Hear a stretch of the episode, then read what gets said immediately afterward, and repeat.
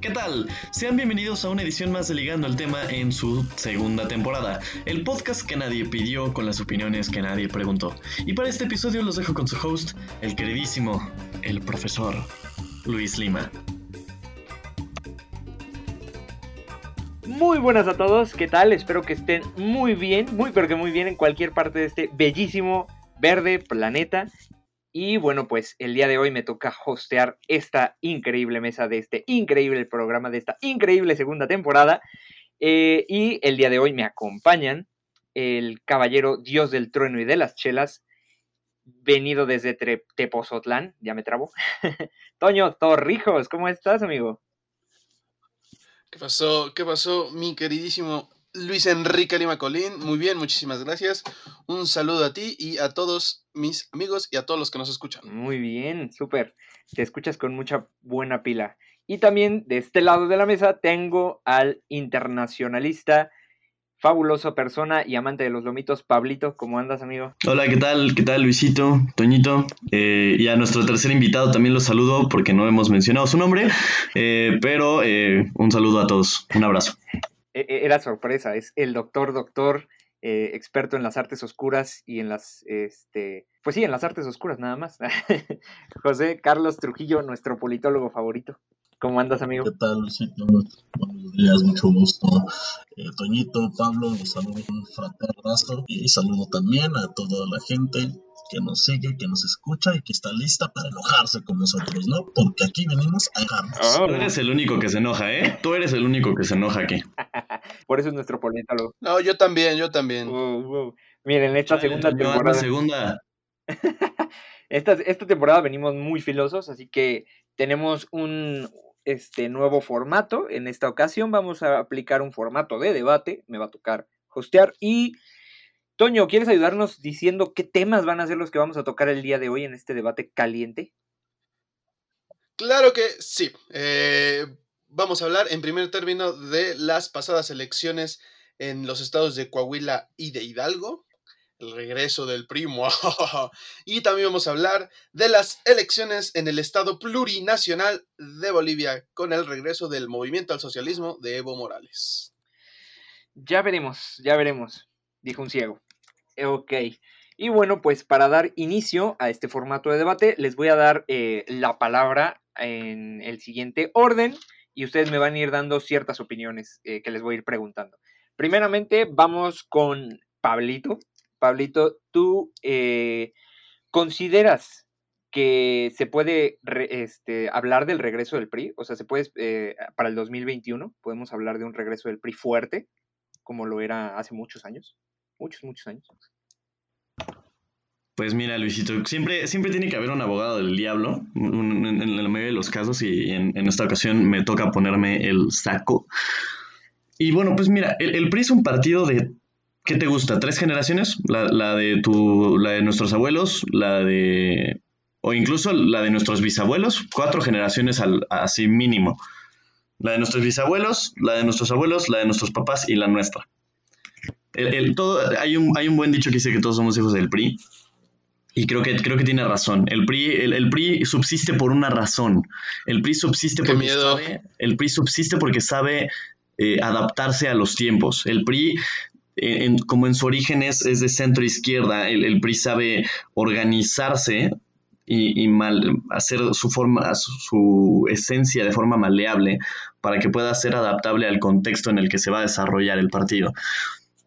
El PRI vuelve a, retomar fuerza en, estados de, que usualmente dominaba la derecha en este sentido. Eh, es, el PRI le gana al PAN y se vuelve un referente de oposición o empieza a constituirse como un referente de oposición. No diría que ya es un no. Siento que se está volviendo a conformar como un, como un partido sólido y que empieza a mostrar una cara de oposición que hace dos años que no vemos. yo diría, el PRI se está armando de nuevo. No sé si vaya a estar con la misma fuerza con la que ha ganado elecciones pasadas, pero el PRI se está armando. Y eso es de, estar con la lupa viendo al partido, cómo se, cómo se constituye, cómo adapta su forma y a lo mejor si hace reformas a su estructura para, para mandar a, sus cuadros más jóvenes a lanzarse por, por, las candidaturas. Creo que también el PRI necesita una cara fresca, que, su, su, su, presidente nacional le está buscando dar. También falta que lo haga en la praxis con sus, con su, con sus cuadros. Ok, qué breve y qué conciso. Ok, me parece muy bien. A ver, Toñito, tú, ¿cómo has visto? Bueno, se habla de que tanto Omar Fayad como Miguel Ángel Requelme, que son los dos gobernadores de Hidalgo y de Coahuila, respectivamente, eh, ¿tú crees que tuvieron que ver, o sea, su, gestión tuvo que ver con la victoria de este, del PRI en estos estados? ¿O crees que es independiente? Claro, claro que sí. Ah, yo, yo, pienso que sí. Coincido primeramente con Pablo con, lo que mencionó. Yo creo que el PRI es un partido que tiene la suficiente estructura para hacerle frente a, cualquier elección y, ya lo vimos. También cabe mencionar que le costó dos años, ¿eh? del 2018 que, que, quedó muy mermado, en el 2019 que hubo elecciones también en varios estados, nomás no se le vio, y hasta ahorita que hubo elecciones en dos estados que tradicionalmente han sido priistas de antaño, que el PRI, que en, Coahuila no existe otro partido que no sea el PRI. No ha ganado la gobernatura ningún otro partido que no sea el PRI. Y en Hidalgo, eh, si mal no recuerdo, me parece que tampoco, y si no es que solo únicamente una vez, pero esos dos estados, como en el Estado de México, lamentablemente, no se puede entender las gobernaturas o los gobernadores sin el PRI. Eh, ahora, Miguel Ángel Riquelme y, Omar Fayad han sido dos de los gobernadores que, le que han hecho oposición a AMLO me parece que Riquelme ha sido el más, eh, el, que más ha participado en ese Frente Federalista o Alianza Federalista, no recuerdo cómo se llama. Y él ha tomado medidas adicionales a las que ha emitido la Secretaría de Salud para enfrentar el COVID. Eh, también yo creo que es algo de reconocerle, cuando hubo un ataque armado en un municipio en Coahuila, Miguel Ángel Riquelme no esperó que llegara la Guardia Nacional y envió a la Policía Estatal a hacerle frente. Eh, se vio muy bien, la verdad es que se vio muy bien y él mismo después en un discurso dijo que él iba a hacerle frente a cualquier eh, movimiento en contra del narcotráfico. ¿Y cómo queda? Queda bien, queda como un, verdadero líder en una, en una situación donde enfrentas una crisis tanto de seguridad como de salud. Hacer frente de esta manera, yo creo que sí tuvieron algo que ver, más allá de sus liderazgos, la estructura que tienen. Eh, lo vemos aquí en el Estado de México también, el gobernador del Mazo entregando tarjetas, entregando los apoyos sociales, pues de alguna manera eh, tienen la estructura, tienen el aparato de Estado para influir en las elecciones. Aunado a que tampoco hubo una gran participación ciudadana. En Coahuila no pasó del 40%. En, eh, eh, en, Hidalgo casi llega al 50%, pero igual no se compara con la participación ciudadana que hubo hace dos años. ¿Por qué? Porque muchas veces a la gente no le interesa ir a votar a las elecciones locales ni a las elecciones intermedias. Yo creo que también el próximo año que vamos a ir a votar los diputados, no va la participación ciudadana no va a pasar del 50%. Entonces, el PRI tuvo dos grandes aliados. Uno fue eh, la labor que han hecho sus, esos dos gobernadores, Fayad y Riquelme, que no ha sido la mejor, pero mínimo ha sido una labor eh, de llevarle la contraria al gobierno de AMLO. Y otra es eh, la estructura.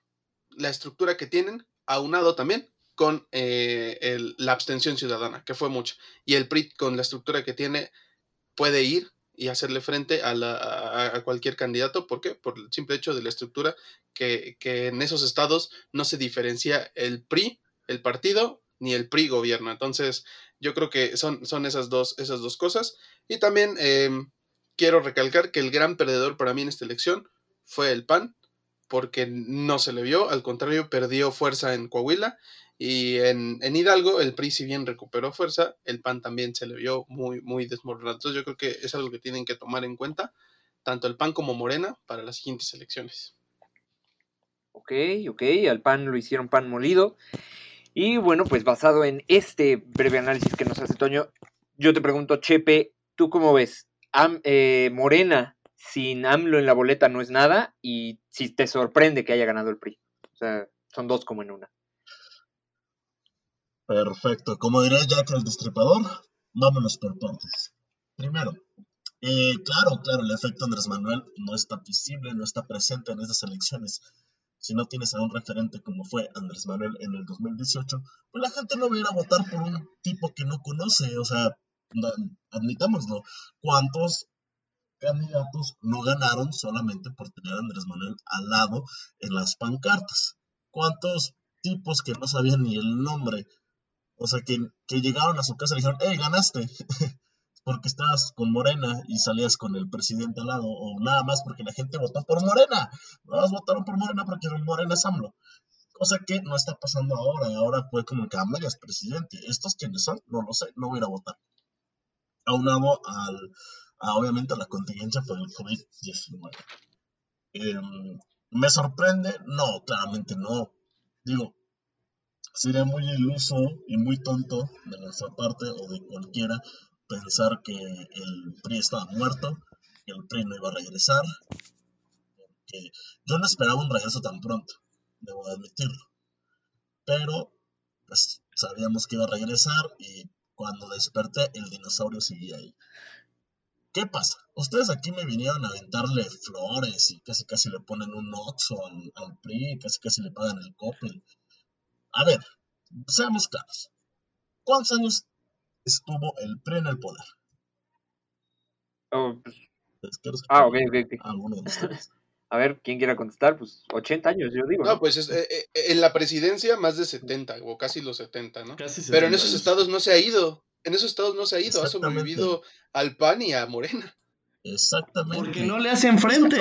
Porque no le hacen frente a los otros partidos. Oh. No, no, no, espérate. Estamos hablando de cerca de 80 años en el poder. Un poder hegemónico cabroncísimo. Como bien lo mencionó Giovanni Sartori en algún momento. En México se, se las arregló para renovar a su dictador cada seis años. Ahora, claramente es el partido más institucionalizado que hay en el país. Claramente tiene una estructura que Morena sueña. Tiene sueños húmedos con esta estructura. Quisiera tenerla. Y claramente cualquier partido en el país quisiera tener la estructura que tiene el PRI, su forma de movilizar a sus masas. votó el 39% en Coahuila. Claramente esa parte, o sea, si, quieres decirlo así, casi la mitad de esa parte es el voto duro del PRI. Gente que la movilizaron y a ver, vente, vamos a votar. Y la otra, la otra parte se divide entre los demás, este, los demás electores. Claro, eh, aquí yo no le vengo a reconocer al PRI nada. Obviamente lo que tenía que hacer tantos años en el poder, pues claramente te vas a formar unas bases y vas a tener una fuerza intrínseca fortísima. No, no es como que, ay, el PRI, que el PRI, el poderoso PRI. El, el PRI no es lo mismo de antes, pero sí tiene esas bases y las bases es lo que cuenta. Es con lo que se fomentó el partido y pues, obviamente estamos viendo ahora cómo resulta. Claro, se habló muchísimo, ah, pero, perdón, sí, continúa, dale, dale, dale.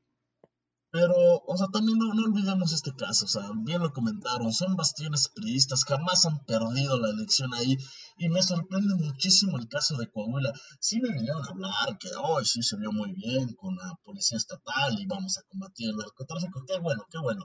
Pero, ¿de dónde vienen los Moreira? De Coahuila.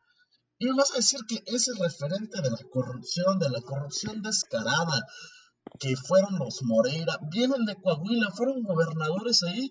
O sea, obviamente es un estado que está subyugado al PRI. Es un estado que el día que lo pierdan nos morimos todos. La verdad. O sea, no me sorprende. Y en el caso de Hidalgo, pues lo mismo. Eh, ¿Qué te iba a decir sobre Coahuila? Sobre Coahuila, se lleva un carro completo. ¿Qué estamos? ¿En los setentas? Se llevaron todos los distritos. Ahí no hay competencia, ahí no brilla ningún, este, ningún otro partido. Y algo que sí quiero comentar, que se ven ridículos, ridículos aquellos panistas que festejaron esta victoria como suya. Su partido no figuró, sus candidatos, ¿quiénes son? ¿Quién los conoce? ¿Quién te conoce? O sea, nadie. Qué vergüenza ver a panistas tipo Jorge Triana festejando solo por pegarle a Morena. No, cállate. Tu partido no figuró, no festejes goles ajenos. El día que el PAN resalte, y entre comillas, en un estado como es Coahuila, ok, ahí se les va a reconocer, oh, bravo. Pero mientras tanto, ¿qué vas a festejar si tu partido fue infumable? O sea, fue porque estaba en la boleta y ya. Eso es todo jugar, lo que decir. Ok, fue cuarta fuerza, sí, efectivamente. Y veo que esto ya se prendió. Eso es bueno. Y bueno, vamos con Toñito, que anda muy impaciente, ah, para preguntarte, ¿tú cómo ves esto que dijo Chepe? ¿Tiene razón, no tiene razón? Y sobre todo, este, pretender que tienen las eh, ganadas las elecciones antes de, antes de iniciadas, ¿no? Que fue lo que hizo Morena y que pues, tampoco estuvo bien. Dime, Toño. Claro, muchas gracias, Lima. Eh, quiero comentar respecto a lo que dijo. Yo, yo, no, yo, no, yo no mencioné de para ensalzar o en, enaltecer la figura de Riquelme de, del caso que ocurrió en uno de los municipios en Coahuila, de que habían vado a la policía estatal. Sin embargo, yo creo que hay que tomar en cuenta esos aspectos. ¿Por qué? Porque nosotros estamos viendo nuestra opinión, como decía un amigo, desde el centro, desde nuestra visión que tenemos aquí en el centro del país, que es muy distinta también a la que tienen todas las personas allá en el norte. O sea, es lo que decía, Morena, Morena tiene su visión chilangocentrista, pero no se, no se ponen a ver cuál es la visión que tienen los compañeros de allá. Y es, es, un amigo mío que milita en Morena y decía de manera crítica al partido. No pueden esperar a que AMLO esté en la boleta para ganar, no se pueden eh, esperar a, darse ganada por la elección únicamente por lo que ocurrió en el 2018. En el 2018 ya pasó, ya vienen nuevos retos y vienen nuevos retos donde el PRI y los dos partidos se están preparando. Entonces yo creo que ahí tiene razón de que eh, Morena no puede confiarse, ni tampoco el PAN ni ninguno de los otros partidos, y coincido, coincido con, con, Chepe de que hubo más de uno, entre ellos Vicente Fox, del PAN y de otros partidos como MCE y así, que festejaban la victoria del PRI. O sea, ¿qué pedo? ¿Qué pedo? Sus partidos no existen, no figuraron y están festejando que vuelva el PRI.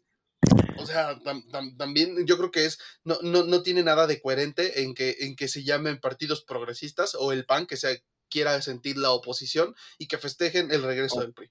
Entonces yo creo que allí es una situación que se tiene que tomar en cuenta porque si, si, si en el 2021 eh, esos partidos pequeños eh, que no figuran o el PAN van a festejar la victoria del PRI en detrimento de nuestro avance como país, que para mí regresar al PRI es un retroceso, desde una visión muy, muy eh, pero bueno, sería hasta el momento. Perfecto.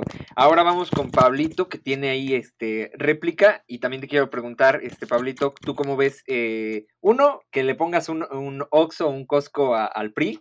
Este, me parece sorprendente. Pero también, ¿cómo lo ves de cara a la madre de todas las batallas electorales que es el 2021? O sea, si hay repichaje electoral o no?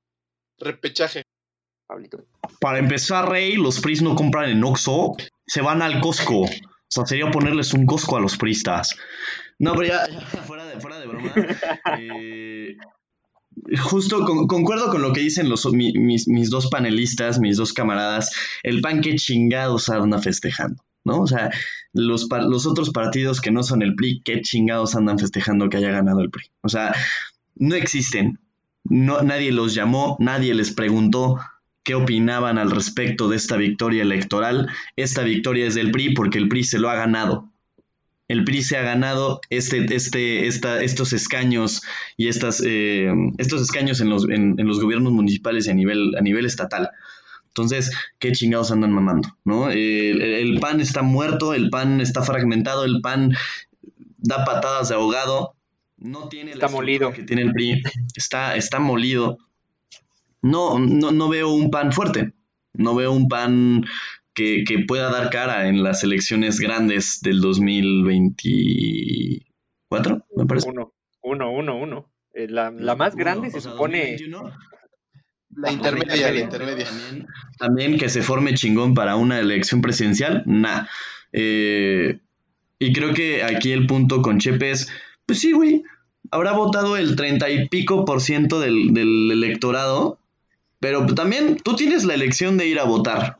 O sea, tú tienes la elección de ir a votar. Si no quieres votar está bien, pero pues también te atiendes a las consecuencias de no ejercer tu voto. Podrán, podrán ser acarreados, pero al final de cuentas son votos para el PRI. Y, ojo, no estoy defendiendo al PRI. O sea, esto es una postura de defensor del, abogado del diablo, que, no comparto, pero pues también, o sea, creo que eh, el, sistema está para que la gente vaya a votar. Si la gente no quiere votar, también es muy su pedo. Muy su pedo. Y creo que, creo que aquí lo que estamos viendo es una. Eh, es solo un, un statement of action del PRI en el que dice, aquí estoy, no me he ido y aquí estoy para quedarme. Y aquí estoy para quedarme muchos años. Eh, por, eso, por eso hago mención al principio sobre la cuestión de los cuadros, de los cuadros pristas, porque es la, solución que tiene el partido para volver a, rejuvenecer, a volver a, beber de este.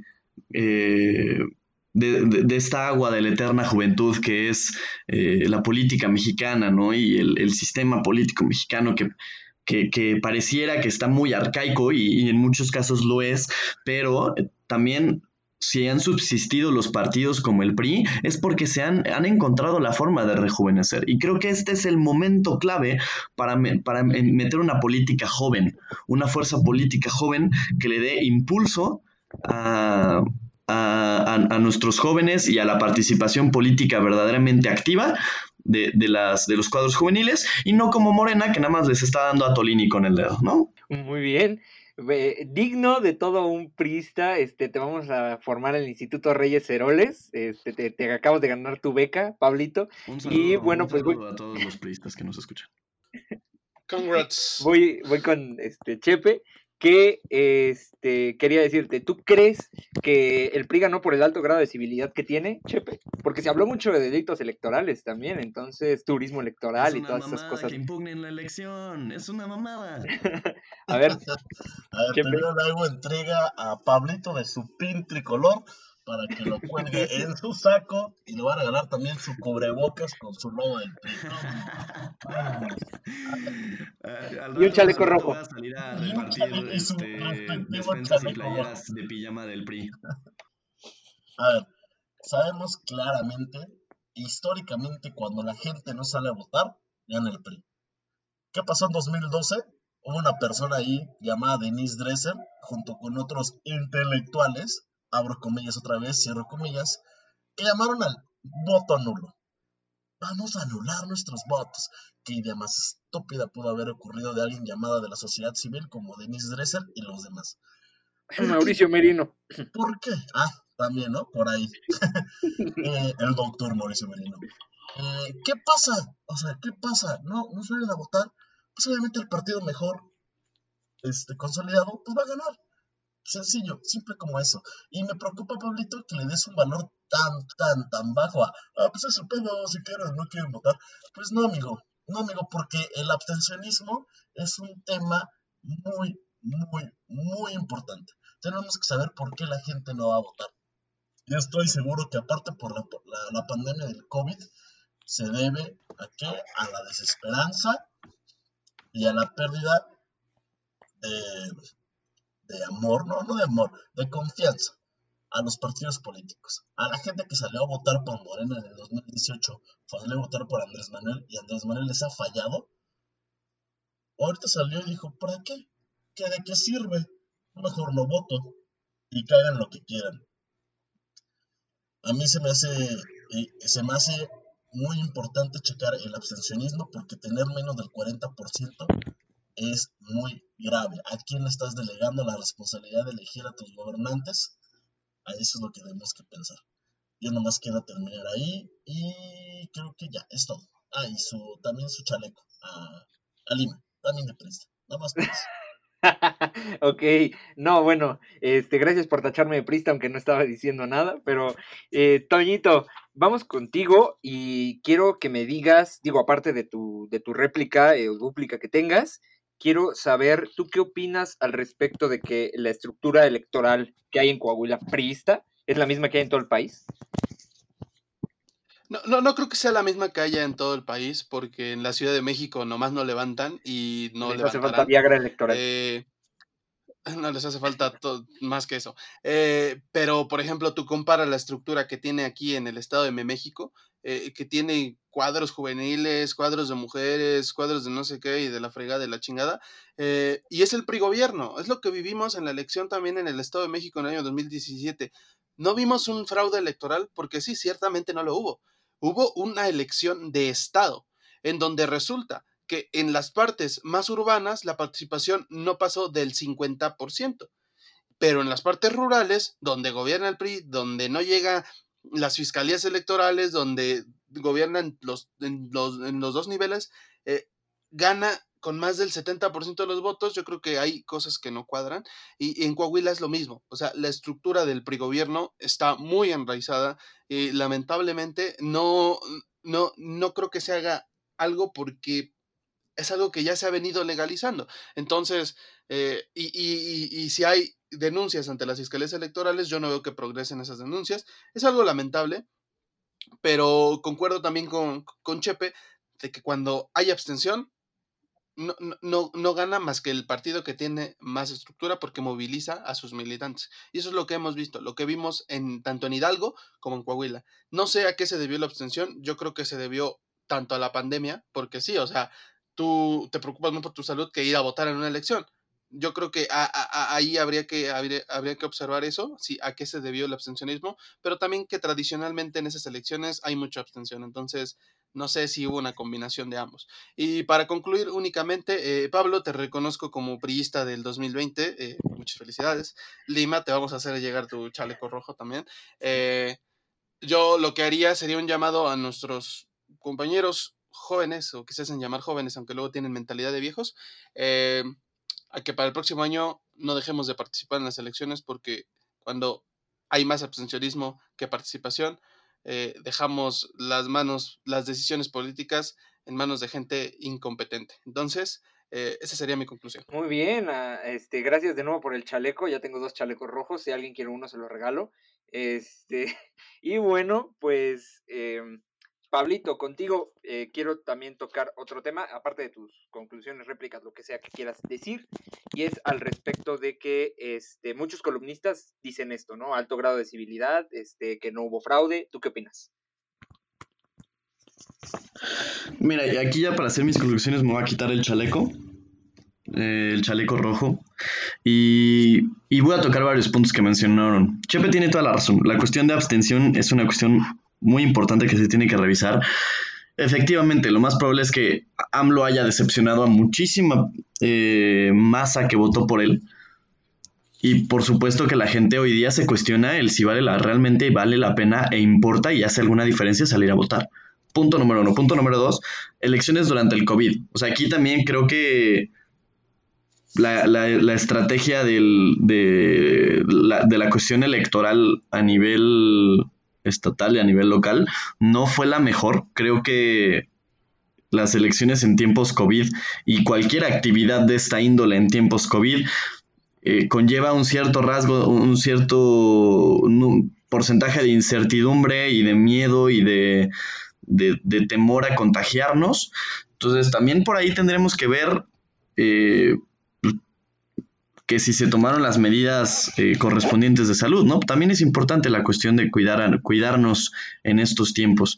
Ahora, eh, haciendo la aclaración, yo no soy priista y no me considero eh, adepto ni, ni partidario del partido, en general de ningún partido. Pero efectivamente, mis compañeros tienen razón cuando hay abstencionismo gana el partido mejor estructurado, gana el partido más experimentado. Es, eh, haciendo una analogía al fútbol, es, es como la liguilla del fútbol mexicano.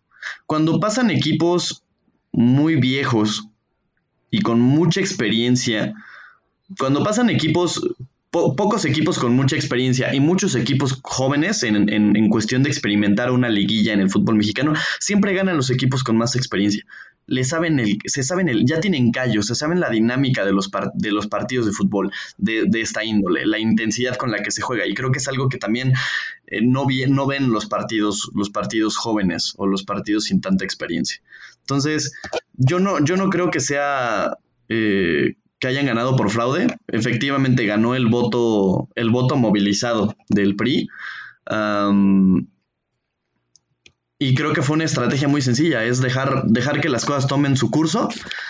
Y cuando ven, cuando el PRI ve que realmente no hay un voto o no hay una diferencia tan grande de votos, ah, meto tantito de mi, de mi reserva de, de mi reserva electoral para hacer diferencia y pum, con eso gano la elección. Entonces, eh, habría que ver cómo se configura el PRI de aquí a 2021 para, las próximas elecciones y justo también segundo la moción de Toño de, hacer un llamado a nuestros jóvenes, a nuestros amigos, a nuestros colegas, de hay que salir a votar. no podemos dejar que las decisiones queden en manos de gente sin experiencia, de gente que no sabe lo que hace y de gente que solamente está buscando jalar para su propio beneficio. Y con eso concluye. Mm, muy bien, perfectísimo.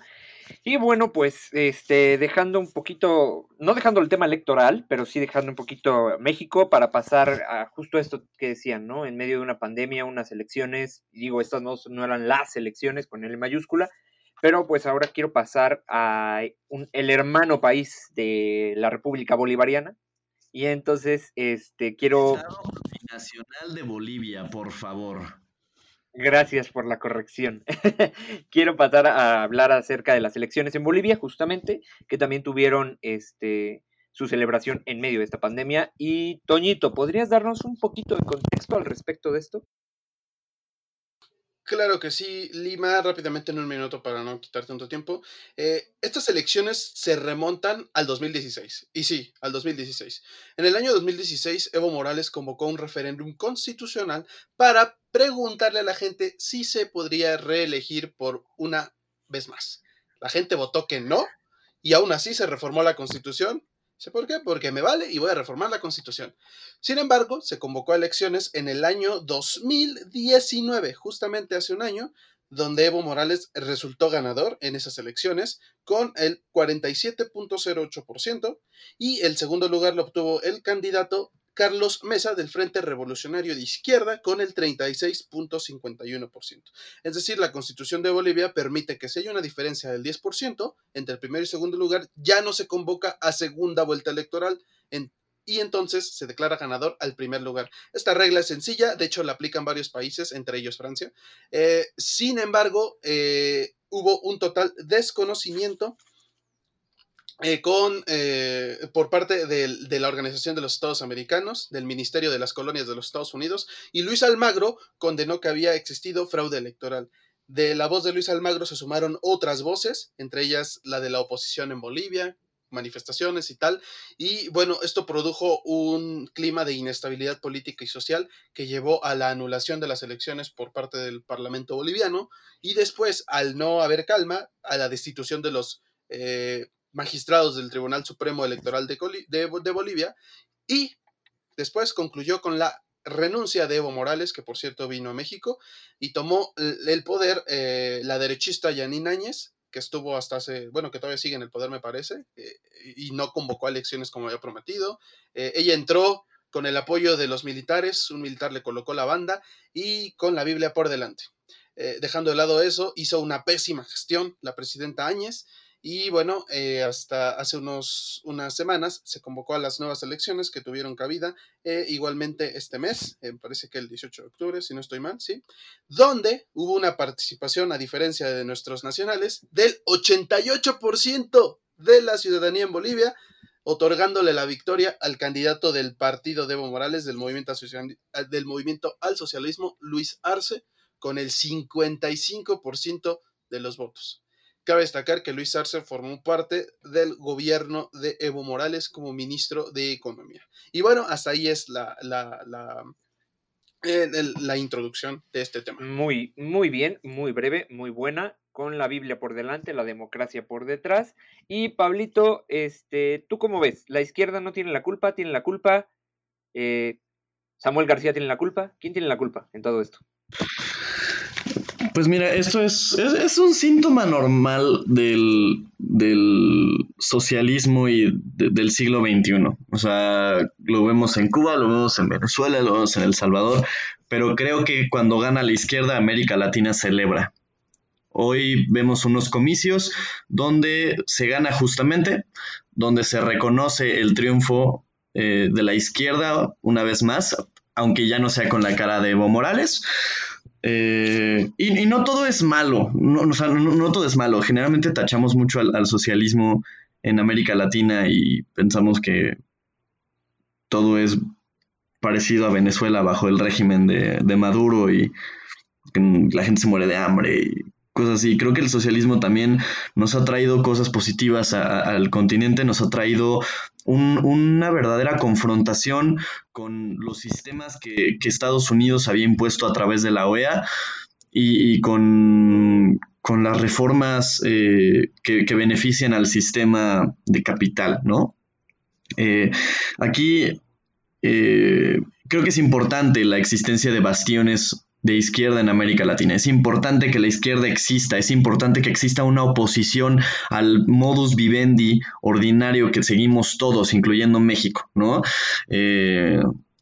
creo que yo, yo, yo, la verdad, yo no estuve a favor de las elecciones del año pasado con Evo y eso a mí, a mí qué chingados, ¿quién, ¿quién, me preguntó mi opinión, no? Pero eh, creo que sí a Evo efectivamente se le subieron los humos y, se envició y cuando le dijeron tira el anillo en el volcán en Mordor, se volteó y con una sonrisa malévola dijo no. Entonces, es bueno que, que, tengamos una cara nueva, esperemos que, que, que tenga el desarrollo ideal que merece la izquierda, una verdadera izquierda. Y bueno, enhorabuena para Bolivia y ya veremos, estaremos bajo observancia aquí en Ligando el Tema. Date, date con la cuchara grande. La izquierda, ¿cómo la ves? Eh, ¿Qué opinas acerca de lo que dice Luis Almagro?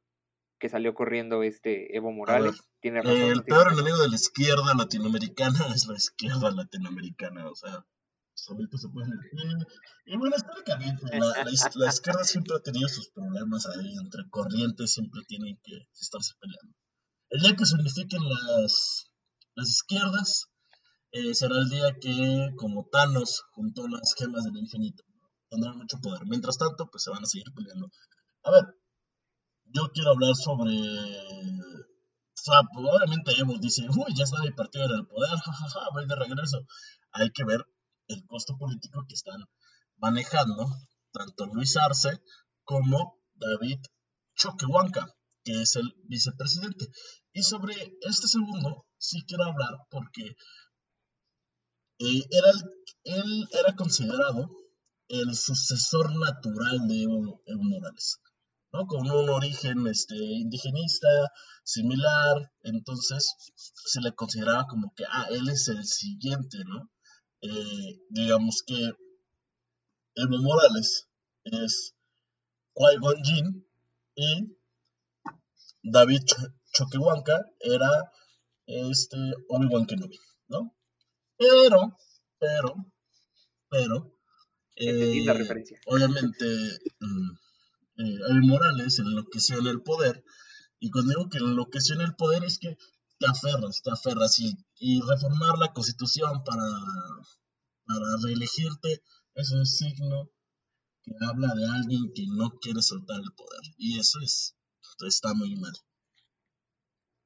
En el 2017, bueno, bien lo comentaron ustedes, Luis Arce era, no, no, no, Luis Arce no, David Choquehuanca era su canciller hasta 2017 que por la mismo, por las ideas y de que los oráculos y los, los viejos sabios de, Bolivia le dijeron, ah, este te puede quitar el poder. Entonces, Evo, ¿qué hizo? Lo hizo un. Y fue ahí que perdió este, como que perdió la fuerza que tenía para ser, en este caso hubiera sido él el candidato a presidente, pero se le relegó a un cargo de vicepresidente. Sobre Luis Arce, pues podríamos ver ahí yo creo que sí es el, el, renacimiento de, de la izquierda en Bolivia. O sea, yo siento que es un nuevo aire. Al final de cuentas, la gente votó otra vez por el MAS, que no es cosa, este, no es cosa mínima. Me, yo abrazo a los hermanos bolivianos de no seguir esta tendencia de derechas, dejar a alguien como Janine, que obviamente pues, con la Biblia de frente, o sea, eso está mal, está horrible.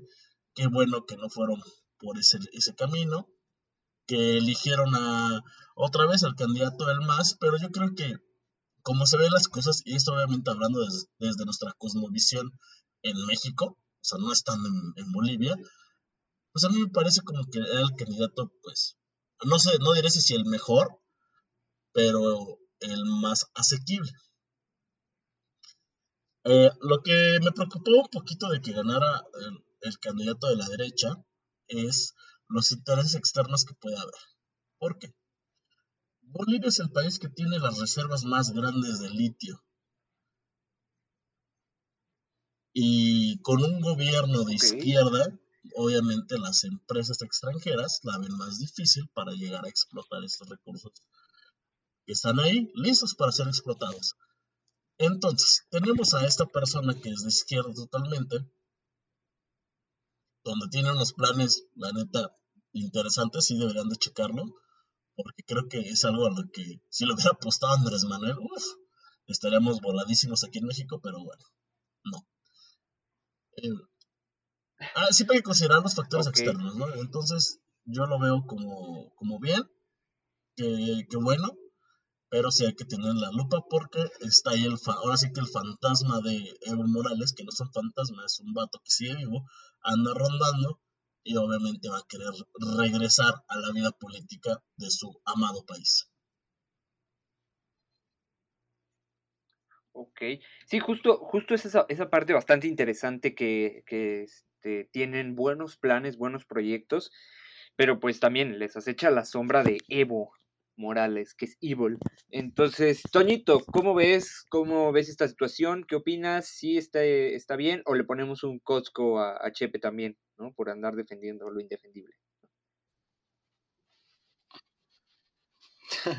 Chepe se merece un Costco y más, todo lo que quiera. Eh, mira, eh, voy a dividir mi participación, mi última participación en tres, en tres, este, en tres puntos. Eh, el primero, referente a la, a, la, victoria del MAS en Bolivia, para, perdón, a la izquierda en general. Yo siempre me considero una persona que, simpatiza con los intereses de la izquierda o progresistas, por decir algo, ¿no? ¿Por qué? Porque el capitalismo y el neoliberalismo, en el capitalismo y el neoliberalismo no tienen cabida los pueblos originarios, no tienen cabida em, las minorías raciales en una, en una sociedad. Y yo creo que de alguna manera esta, esta ideología política que va más a la izquierda tiende a, apoyar o, de, a, sí, a apoyar a estas minorías. Y, Evo Morales lo hizo de alguna manera. Eh, a, Evo le podemos criticar muchísimas cosas, yo creo que sí, y tiene muchas, como por ejemplo también mezclar a veces esa cosmovisión y, con política y tal, pero uh, Bolivia creció mucho económicamente, Bolivia también se desarrolló eh, le falta mucho, obviamente, como en México nos falta mucho, no, no triunfamos tampoco con el neoliberalismo, eh, no hemos triunfado, eh, pero yo creo que sí, a eso, en, esa, en esa parte yo se lo reconozco a la izquierda, por eso yo creo que simpatizo con, de alguna manera.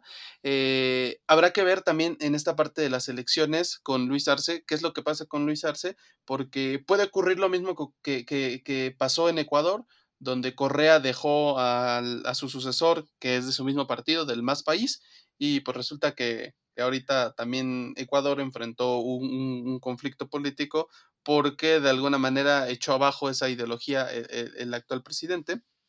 Y entonces yo creo que hay que ver cómo se va desarrollando la situación eh, político y social en, en, Bolivia. Eh, pero a mí me da muchísimo gusto que, haya, que se haya derrotado al, al golpe de Estado en, en, en, Bolivia, porque, y ya esto es a lo que voy, eh, la OEA fue la primera en emitir un informe el, el año pasado de que había habido fraude electoral. Eh, permíteme, y hace unos meses el, el, Instituto Tecnológico de Massachusetts, junto con otras asociaciones, determinaron que en efecto no había habido ningún fraude electoral, que la diferencia entre el primero y segundo lugar de hace un año fue de más de 10 puntos. Y el primero en decir que había habido una manipulación había sido el, el, secretario general de la OEA, Luis Almagro, que tristemente acaba de ser reelecto también.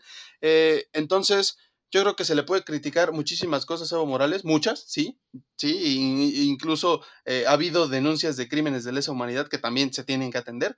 Eh, pero para mí, yo sí lo considero como un golpe de Estado. ¿Por qué? Porque cuando están los militares no se puede esperar nada rudos. Está muy bien. Este, Pablito, tú te vi con ganas con ese ímpetu de... de... Sí, el, el punto es que creo que fue Luis Almagro en su afán de oposición, de, remover a Evo Morales, porque obviamente Evo está súper en contra de lo que mencionaba Chepe. Bolivia es una de las reservas, tiene una de las reservas más grandes de litio junto con Chile, en lo que se conoce como el Triángulo de Litio. Si no me falla la, memoria, es Bolivia, Chile y no me acuerdo qué otra parte. Eh, y Evo obviamente estaba súper en contra de que las empresas extranjeras llegaran a explotar este material, porque además, además de que es carísimo hacerlo, es súper contaminante y obviamente no deja no deja lana para, Bolivia. Bueno que haya ganado la, izquierda, bueno que tengamos todavía bastiones de izquierda en América Latina. Les digo, cuando gana la izquierda, América Latina lo celebra. Eh, hay que estar observando cómo se desarrollan las izquierdas en América Latina. Eh, ojo, porque Evo Morales acaba de llegar a Venezuela. Eh, quién sabe si vaya a ser movida política desde allá. Y ya, yo dejo esto como conclusión. Solo hay que dejar bajo observancia a eh, evito en, Venezuela, cómo se desarrollan las izquierdas y eh, obviamente desde México para Bolivia les mandamos un abrazo. Ey, no se coman a las palomas. No, este, Chepe, por favor, si puedes darnos un breve cierre. de Ah, bueno, también, no se las coman. Aclaración, eso es en Perú, amigos. sí, paloma. Las llamas. Ah, en, Bolivia son los cuis, ¿no? En, ¿No es el cuy? No es de Perú. Ajá. Es, en Perú. a ver, hablar de eso. Eh, em, yo solamente quiero, quiero abordar algo de una de las mejores propuestas y ojalá, ojalá se replique en países de Latinoamérica. Traen una, una política, bueno, no sé, una política este, para recuperar dinero, por así decirlo, de impuestos hacia los multimillonarios. Esto me encantó las declaraciones. Las declaraciones son preciosas, tipo, este impuesto no va a afectar al 99.9% de la población de Bolivia.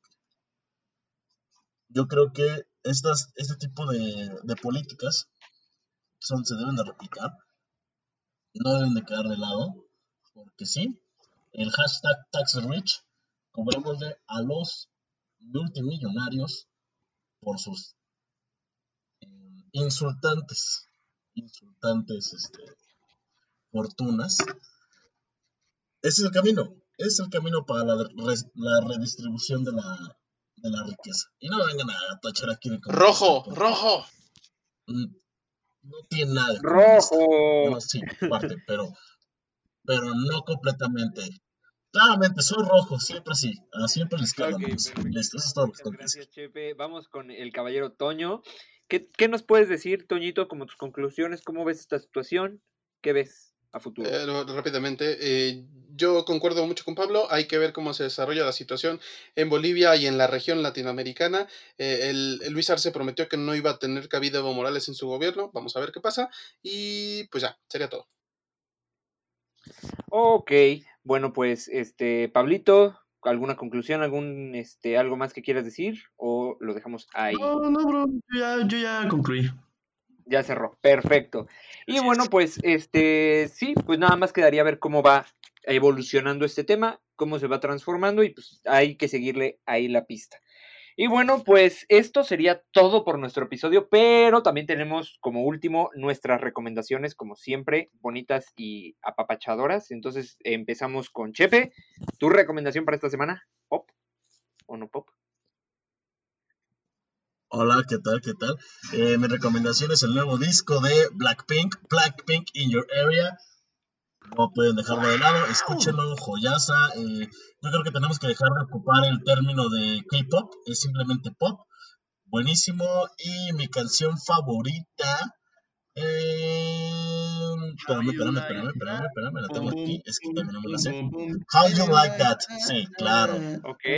Pues, ok, ok. Este, Toñito, ¿tú cómo ves? ¿Tu recomendación? Eh, sí, rápidamente, porque no podíamos dejar de lado a la madre patria. Eh, les recomiendo la serie Alguien tiene que morir. La verdad es que la narración, no sé, no es tan buena la historia, pero me gusta mucho la época en la que se sitúa, en la época del franquismo y en la persecución eh, contra los rojos y contra los homosexuales. Está, pues, está buena la película, está palomera. Si quieren también relajarse, desconectarse, está bien.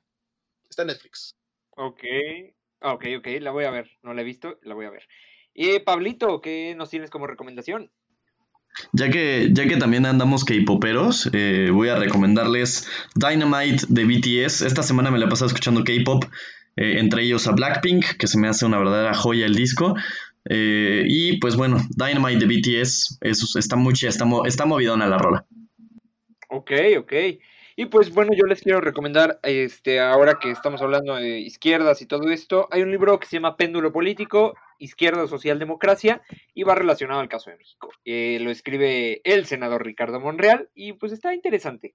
O sea, si no tienen nada más que leer, léanlo, está bueno. Cusco. El pueblo bueno obradorista. Pero bueno, ya, nos despedimos con esto y bueno, pues fue un gusto. Sé que dura más que los demás, pero ahí nos vemos. Bye. Ah, está- síganos en nuestras redes sociales. Las redes sociales, redes Pablito. sociales. Ah, este, arroba ligando el tema y ligando el tema en Facebook. Ahora sí. Adiós, adiós, adiós.